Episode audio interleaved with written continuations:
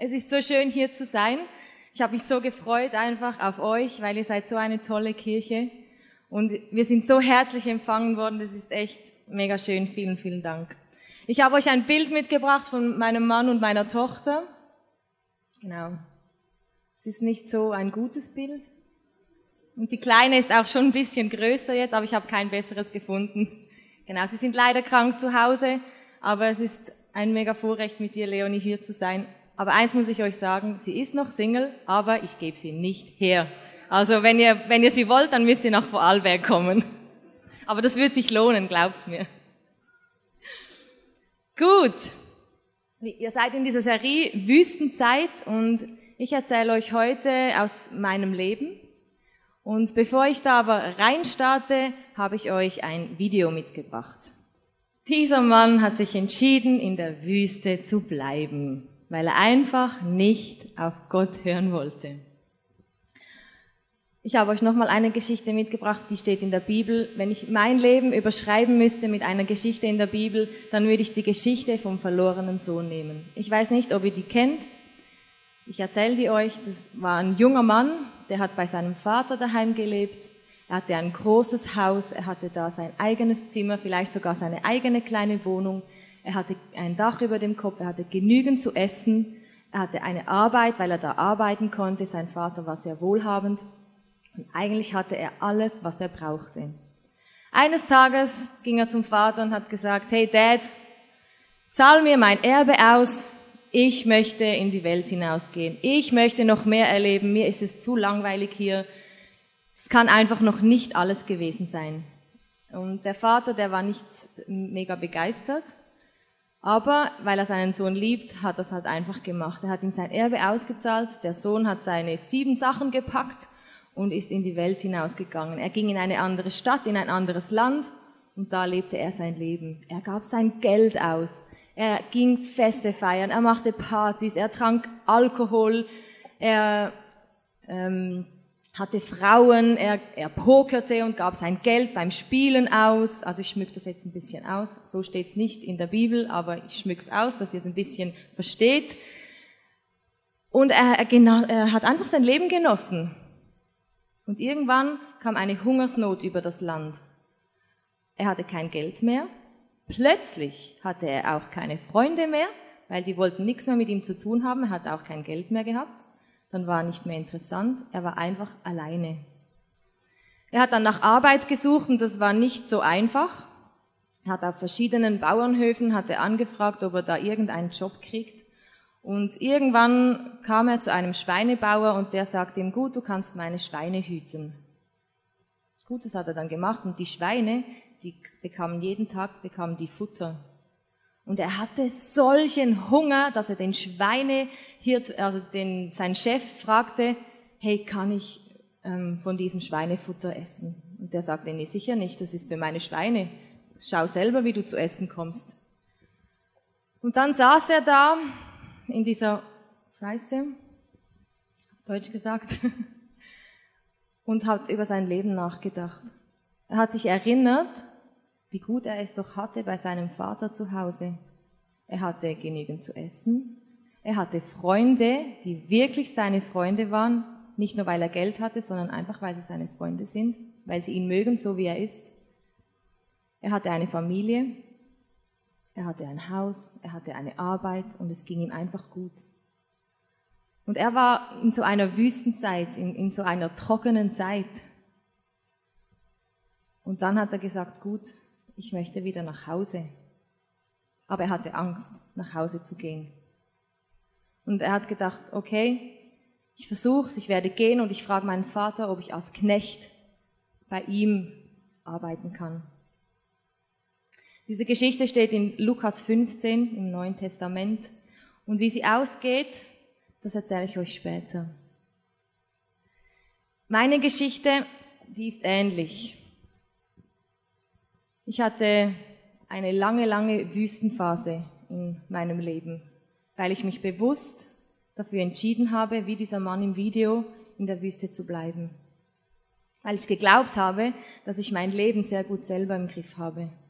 Weil ich mein Leben selber bestimmen wollte, selber gestalten wollte. Ich bin in einem christlichen Elternhaus aufgewachsen, also der Glaube an Gott wurde mir schon in die Wiege gelegt. Und als Kind habe ich diesen Jesus geliebt. Da war ich mit ihm unterwegs, da habe ich auch wirklich geglaubt, dass es ihn gibt. Und ich hatte eine gute Kindheit.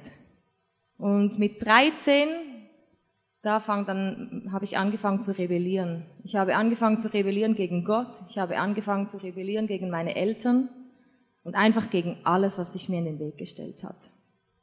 Ich wollte mein Leben selber leben. Ich hatte es so satt, mir anhören zu müssen, was ich alles darf und was alles schlecht ist. Für mich war Glaube bestand aus Regeln, aus Grenzen und das Leben mit Jesus, das hat überhaupt keinen Spaß gemacht. So war das für mich. So hat sich das für mich angefühlt. Und ich, ich wollte das nicht. Ich wollte wie dieser Sohn, ich wollte in die Welt hinaus. Ich wollte Feste feiern. Ich wollte Party machen. Ich wollte einfach glücklich sein. Und ich lief weg von Gott. Und meine Eltern, besonders meine Mama, die hatte echt, die hatte es nicht einfach mit mir. Die hatte eine schwere Zeit mit mir, weil ich war nicht sehr nett zu ihr in dieser Zeit. Und Gott spielte schon immer wieder eine Rolle in meinem Leben, weil ich eigentlich ja wusste, da, da gibt es einen Gott und der hat eigentlich auch einen guten Plan für mein Leben, aber irgendwie habe ich einfach geglaubt, wenn ich diesem Gott vertraue, dann wird mein Leben einfach extrem langweilig enden und das wollte ich einfach nicht. Ich hatte auch ein, ein ich suchte extrem nach Anerkennung. Ich wollte einfach gut dastehen. Ich wollte, dass die Leute mich mögen.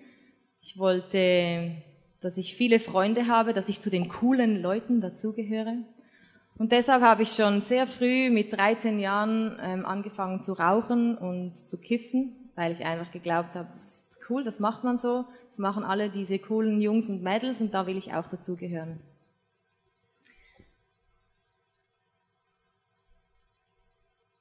Und so lebte ich, bis ich 18 Jahre alt war. Einfach, genau, ich, ich machte das Leben meiner Eltern, machte ich schwer. Aber ich ich hätte gern, gerne wäre ich eigentlich zu meinen Eltern gegangen, wie dieser Mann in der Bibel, und hätte gesagt, hey, gebt mir mein Erbe, ich gehe weg. Aber ich war 13 Jahre alt, das war einfach noch ein bisschen zu jung. Leider, nein. Aber mit 18 habe ich meinen Eltern gesagt, so, jetzt bin ich 18 Jahre alt, ihr habt mir nichts mehr zu sagen, ich mache jetzt, was ich will. Und mit 18 habe ich dann meine kompletten Prinzipien, die ich bis da irgendwie noch ein bisschen hatte, so gute Werte, habe ich alles hingeschmissen. Ich hatte dann einen Freund, der war nicht mit Jesus unterwegs, der wollte gar nichts wissen von Gott.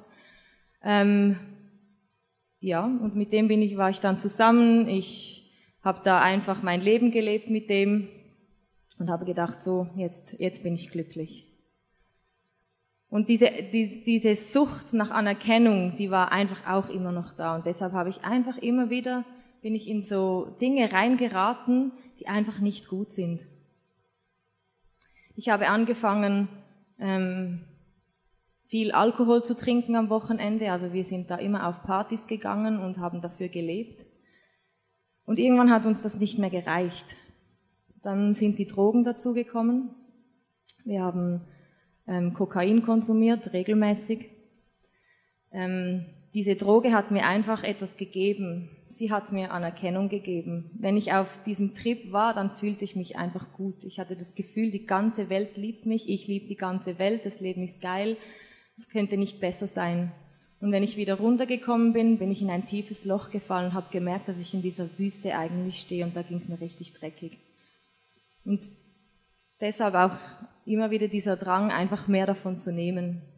Und so lebten wir eigentlich Wochenende für Wochenende. Anfangs haben wir gesagt, ach, nur so zwischendurch mal eine, eine Linie Koks hochziehen, einfach an so speziellen Anlässen, ähm, wie zum Beispiel Geburtstag, Neujahr oder so. Und irgendwann wurde es halt wirklich jedes Wochenende und immer mehr.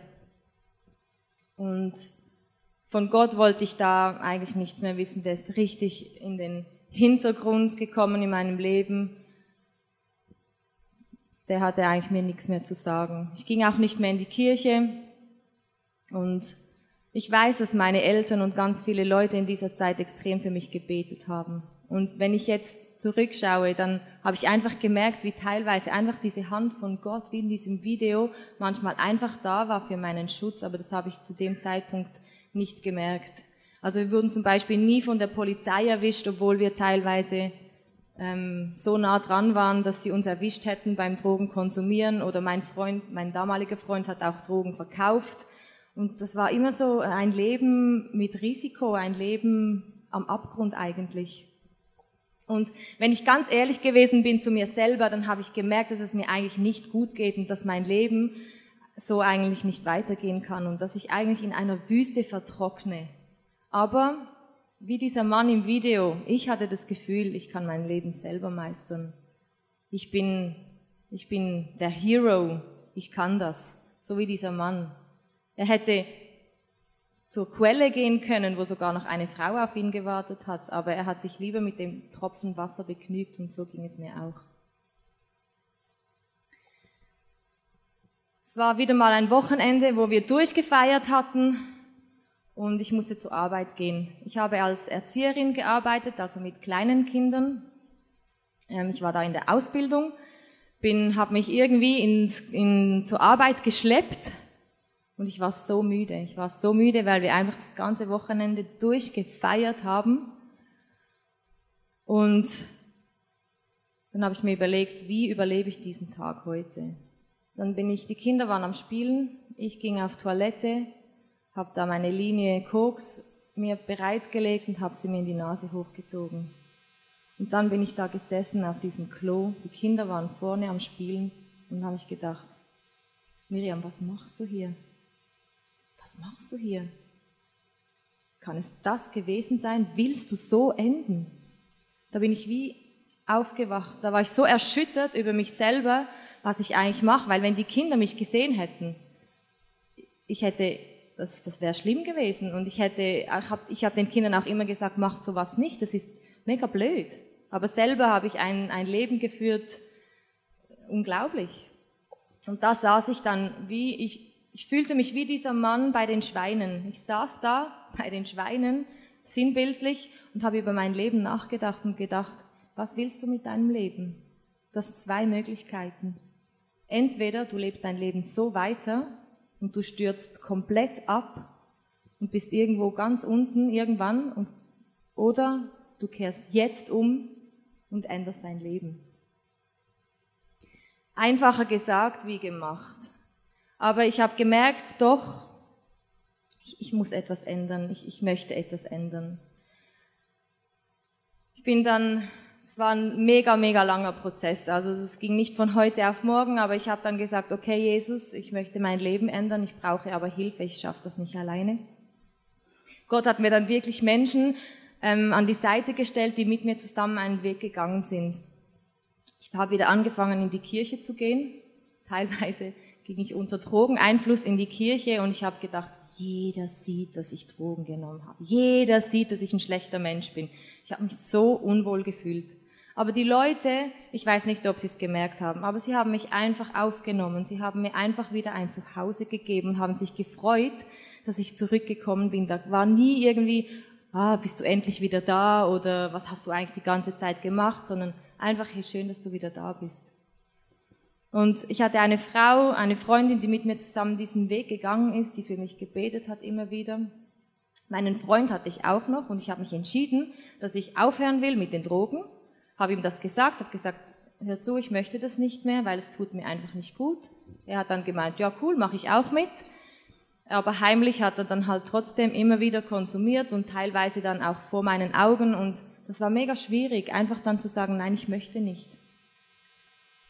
Und dann bin ich vor die Wahl gestellt worden, dann wusste ich halt einfach, entweder ich beende diese Beziehung oder es ist einfach mega, mega schwierig, so weiterzumachen und da wirklich rauszukommen. Wir waren fast fünf Jahre zusammen und ich habe dann die Beziehung beendet. Das war eine Kopfsache, keine Herzenssache und ich bin gefühlt durch die Hölle gegangen. Aber ich habe gewusst, wenn ich Gott treu sein möchte, wenn ich mein Leben wirklich ändern will, dann muss ich das tun, weil mir diese Freunde, die ich da hatte, genau wie die Freunde beim verlorenen Sohn, die haben mir einfach nicht gut getan. Und so habe ich das dann gemacht. Und jetzt könnte man denken, cool, Ende gut, alles gut. Schön wär's. Ich durfte, ich durfte frei werden von Drogen, ich durfte frei werden ähm, einfach von, von Süchten und von Gewohnheiten, die nicht gut waren. Und das ist ein mega Geschenk. Ich danke Gott wirklich immer wieder dafür, dass er mich da herausgerettet hat. Das ist einfach auch nicht selbstverständlich. Ich musste auch keine, ähm, keinen Drogenentzug machen, weil Gott hat mich genau im richtigen Moment rausgeholt. Einfach, er hat im richtigen Moment den Riegel eigentlich geschoben. Ich habe dann mich von einigen Freunden lösen müssen, halt von meinen Drogenfreunden, aber habe dann auch in der Kirche mitgearbeitet. Ich habe da im Worship-Team mitgesungen und habe gedacht, cool, mein Leben, jetzt geht es wieder aufwärts. Aber irgendwie gab es einfach Bereiche in meinem Leben, die konnte ich Gott nicht abgeben. Die wollte ich selber immer noch im Griff haben weil ich glaubte einfach nicht, dass Gott wirklich einen guten Plan für mein Leben hat und dass er schon weiß, wann ich was bekommen soll oder wann was dran ist. Ich, hab, ähm, ich bin zwar in die Kirche gegangen, habe da mitgearbeitet und war auch sehr fromm unterwegs. Also ich glaube, niemand hat es gemerkt. Und am Wochenende habe ich einfach mein Leben weitergelebt.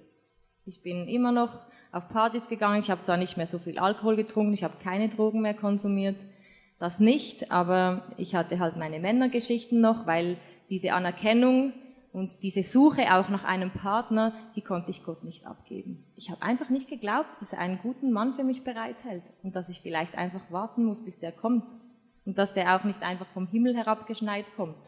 Das wäre manchmal schön, aber so ist es halt einfach nicht. Manchmal braucht ein bisschen Geduld.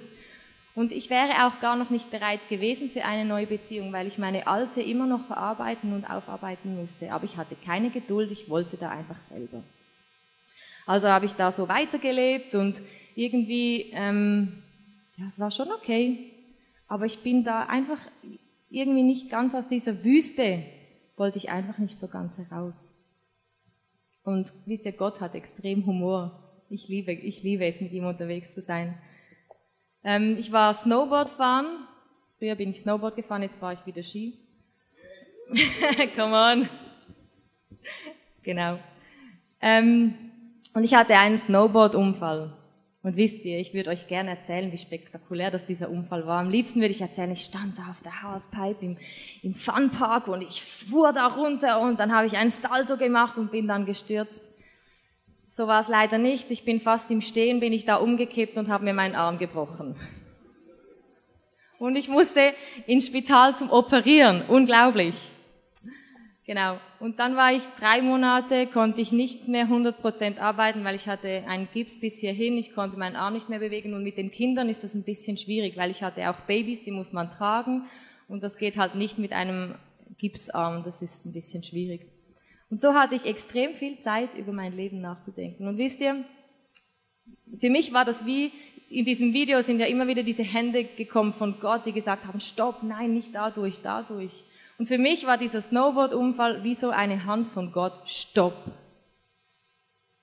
So nicht, geh nicht weiter, jetzt überleg einfach mal, wo willst du hin? Was ist wirklich wichtig? Und ja, dann habe ich halt diese Zeit genutzt. Es war mir manchmal auch ein bisschen langweilig, immer so daheim zu sitzen und nichts zu tun, aber Gott, ich war irgendwann bereit, einfach auf Gottes Stimme zu hören und Gott hat zu mir gesprochen. Und ich habe gemerkt, ja, es gibt einfach immer noch Dinge in meinem Leben, die nicht gut sind. Ich vertraue Gott einfach nicht. Ich glaube nicht, dass er einen guten Plan für mein Leben hat. Ich stehe lieber in meiner Wüste, bemitleide mich manchmal selber, dass irgendwie nicht alles so gut läuft, wie ich mir das wünsche, aber habe auch das Gefühl, eben, ich bin der Superhero, ich kann das schon selber. Ich brauche doch diesen Gott gar nicht. Ich bin doch selber groß. Gut, habe ich über mein Leben nachgedacht, saß ich wieder bei den Schweinen und habe da gekrübelt und gekrübelt. Und dann hatte ich einfach das Gefühl, dass ich mir eine Auszeit nehmen soll. Das habe ich dann gemacht. Ich habe meinen Job gekündigt. Ich habe meine Wohnung aufgegeben und ich bin ein Jahr an eine Schule gegangen in der Schweiz. Also ich bin Schweizerin. Das wollte ich am Anfang noch sagen. Genau, ich bin Schweizerin, wohne in Österreich, habe einen deutschen Mann. Multikulti, genau. Genau, dann ging ich ähm, eben da in der Schweiz auf so eine Schule, die war so an, an einem Berg im Appenzell. Das ist so einfach ein schöner Ort. Ein ruhiger, schöner, abgelegener Ort. Am Ende der Welt. Genau. Da habe ich eine Schule gemacht mit dem Fokus Musik und ähm, hab, wir haben da viel Bibel gelesen, über Gott geredet und einfach auch über unsere Leben. Und das hat mir so gut getan, einfach diese Zeit mit Gott. Und da konnte ich mich richtig auf ihn fokussieren. Da konnte ich einfach mal ankommen. Und da hatte ich nichts, da war ich wirklich halt, da hatte ich keine Arbeit, ich hatte meine Familie nicht da. Ich war einfach ich und Gott. Klar, da waren noch andere Schüler, aber die hatten so mit meinem Leben nichts zu tun. Und ich habe Gott einfach gebetet, weil, wisst ihr, jedes Mal, wenn ich einen Mann zum Beispiel kennengelernt habe, der dann Christ war, habe ich gedacht, oh, das ist sicher mein Mann, den werde ich heiraten.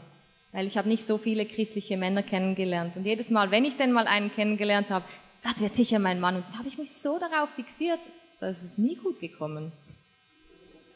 Weil ich glaube, die Männer spüren das. Das ist, ein, das ist, einfach nicht attraktiv. Das ist einfach nicht attraktiv.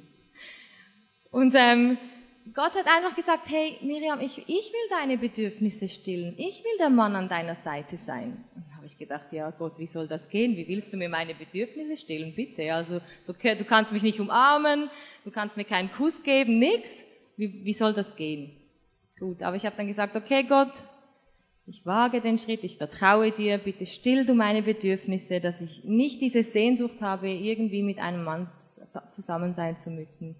Und, und da einfach auch durchzuhalten, vielleicht auch in dieser Wüste, so wie es sich für mich angefühlt hat. Die Geschichte in der Bibel, die endet so. Der Sohn ging zurück zum Vater. Und ich stelle mir das so vor, er ist wirklich so gelaufen. Gekrümmt und gebrochen ist er zu seinem Vater zurückgegangen. Und ich glaube auch nicht, dass er gerannt ist. Ich glaube einfach, dass er langsam seinen Weg ging und sich Gedanken machte, wie reagiert mein Vater? Wird er mich aufnehmen? Wird er mich noch lieben oder verstößt er mich? Muss ich wieder weggehen oder bekomme ich da vielleicht irgendwie so ein kleines Zimmer und, was zu essen und eine Arbeit als Knecht? Wie reagiert mein Bruder? Wie reagiert meine andere Familie? Wie reagieren meine Freunde? Ich glaube nicht, dass das einfach war für ihn. Weil das braucht extrem viel, einfach zu sagen, okay, ich habe echt Scheiße gebaut, ich komme zurück. In der Bibel steht in Lukas 15, 21 bis 22, der Sohn kam dann zum Vater und der Vater stand da und hat mit offenen Armen auf ihn gewartet. Er hat ihn schon von weitem gesehen. Vater, sagte der Sohn, ich bin vor Gott und vor dir schuldig geworden. Ich bin es nicht mehr wert, dein Sohn zu sein. Aber der Vater rief seinen Dienern zu, schnell, holt die besten Kleider für ihn, steckt ihm einen Ring an den Finger und bringt ihm Schuhe, holt das Mastkalb und schlachtet es. Wir wollen ein Fest feiern und uns freuen. Wow, ich liebe diese Geschichte. Hey, der Vater, der hat mit keinem Wort gesagt, hey, was machst du? Jetzt kommst du zurück. Was hast du eigentlich das Gefühl? Ich gebe dir jetzt wieder ein Zuhause. Hey, er hat sich einfach gefreut. Er stand mit offenen Armen da und hat von weitem gewartet und seinen Sohn empfangen. Und er hat gesagt, schlachtet das Mastkalb, gebt ihm Ring und Kleider. Das hat so eine krasse Bedeutung. Er hat ihm alles gegeben, was er brauchte. Er, musste nicht mal darum bitten. Er hat sich einfach gefreut, dass er zurückkommt, weil er ein guter Vater ist, weil er ihn liebt. Und wisst ihr, genauso ist Gott. Gott ist dieser Vater, der mit offenen Armen dasteht und auf dich wartet. Und egal, in welcher Wüste du gerade stehst, egal, was du alles gemacht hast in deinem Leben, Gott wartet mit offenen Armen und er möchte dir eine neue Chance geben. Gott hat meine Bedürfnisse tatsächlich gestillt. Ich hatte keine Lust mehr, Männer kennenzulernen. Ich hatte kein, kein Bedürfnis mehr irgendwie, dass ich jetzt dringend einen Freund brauche, weil es mir sonst nicht gut geht, weil mein Leben sonst keinen Sinn macht. Nein. Ich, ich hatte dieses Bedürfnis plötzlich nicht mehr. Also für mich war das wirklich so, boah, krass. Gott, du kannst das echt. Und ich konnte einfach die Zeit mit Gott genießen an dieser Schule, in dieser Auszeit, die ich mir da genommen hatte. Und genau in dieser Zeit kam der Hannes in mein Leben. Und ich hatte so überhaupt keinen Bock auf irgendwelche Männer. Ich habe gedacht, ja, ja, ist ein cooler Typ. Also, wo ich ihn das erste Mal gesehen habe, habe ich gedacht, oh nee, mit dem könnte ich nie im Leben. Und das Gleiche hat er von mir auch gedacht, es war mega spannend. Aber das ist eine andere Story.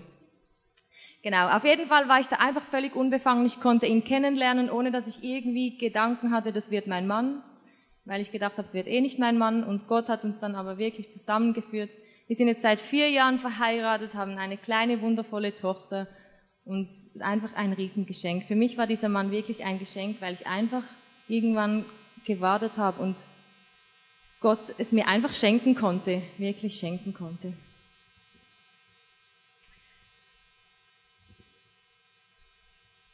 Egal, ich weiß nicht, wo du stehst, wie es dir geht in deinem Leben, was für, in ein, was für eine Wüste du vielleicht gerade drin bist.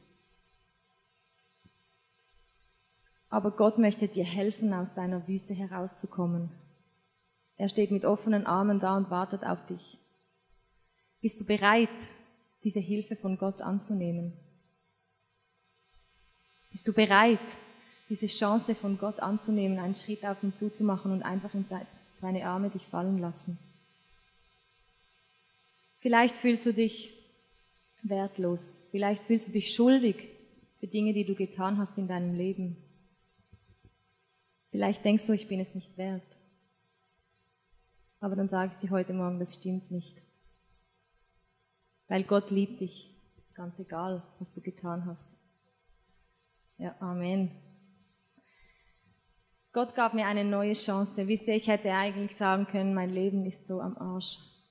Gott kann nichts mehr aus diesem Leben tun. So habe ich mich manchmal gefühlt. Und wenn ich zurückdenke, dann, dann begeistert mich das einfach, dann berührt mich das selber, wenn ich auf meine Geschichte zurückschaue, wie gnädig Gott einfach ist, wie geduldig das er ist, und wie, wie liebevoll das er ist. Er hat mir immer wieder, er hat mir nicht nur eine Chance gegeben, er hat mir tausend Chancen, weil ich es einfach so lange nicht kapiert habe. Aber immer wieder hat er gesagt, komm, wir machen einen Weg, ich verzeih dir, ich bin da, ich gebe dir nochmal eine Chance. Und das Gleiche will Gott mit dir auch. Egal wie viele Chancen du gefühlt in deinem Leben schon hattest, er gibt dir heute Morgen nochmal eine neue Chance, weil er dich liebt, weil du was Besonderes bist für ihn. Und wenn du der einzigste Mensch auf dieser Erde wärst, er hätte alles für dich gegeben. Und das finde ich so, da bin ich so dankbar für. Es ist nie, nie, nie zu spät. Nie. Egal wie alt du bist. Es ist nie zu spät. Nie. Egal was für Mist du gebaut hast, Gott wartet mit offenen Armen auf dich. Ich habe euch ein Zitat mitgebracht, das mein Leben, das, ich liebe das Zitat einfach, ich lese es euch vor. Es ist nicht auszudenken, was Gott aus den Bruchstücken unseres Lebens machen kann, wenn wir sie ihm ganz überlassen. Wow. Mein Leben war ein Scherbenhaufen. Und Gott so was Gutes daraus entstehen lassen. Ich darf in Vorarlberg sein, ich darf eine Kirche leiten mit meinem Mann, ich habe eine wundervolle Tochter, ich habe so tolle Freunde, ich habe eine Familie, die mich liebt und die mir vergeben hat. Und das ist ein Riesengeschenk. Und einfach weil ich Gott gesagt habe, ich gebe dir meine Bruchstücke, ich hätte das nicht selber geschafft. Ich bin eben nicht der Superhero, der ich immer geglaubt hatte zu sein. Aber Gott hat diese Scherben genommen und hat sie gebraucht. Er hat wieder ein Bild, ein Spiegel daraus gemacht, etwas Gutes entstehen lassen. Aber du musst ihm deine Bruchstücke überlassen, dann kann er es tun.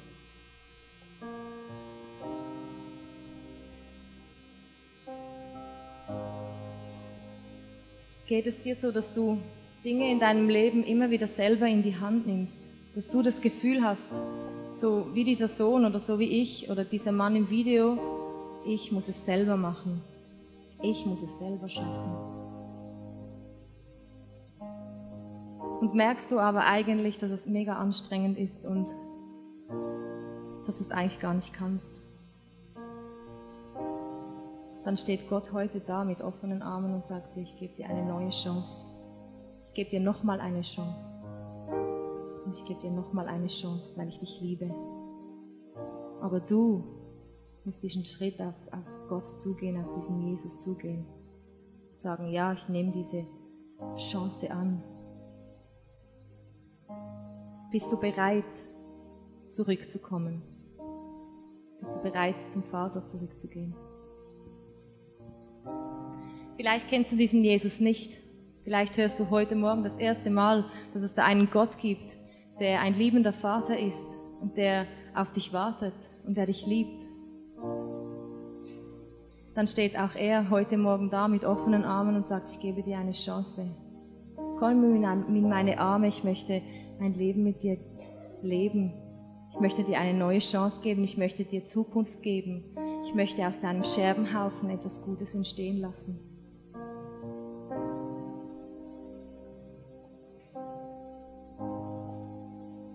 Du hast heute die Möglichkeit, mit diesem Gott zu reden, mit Jesus zu reden. Du bist ein Gebet von ihm entfernt.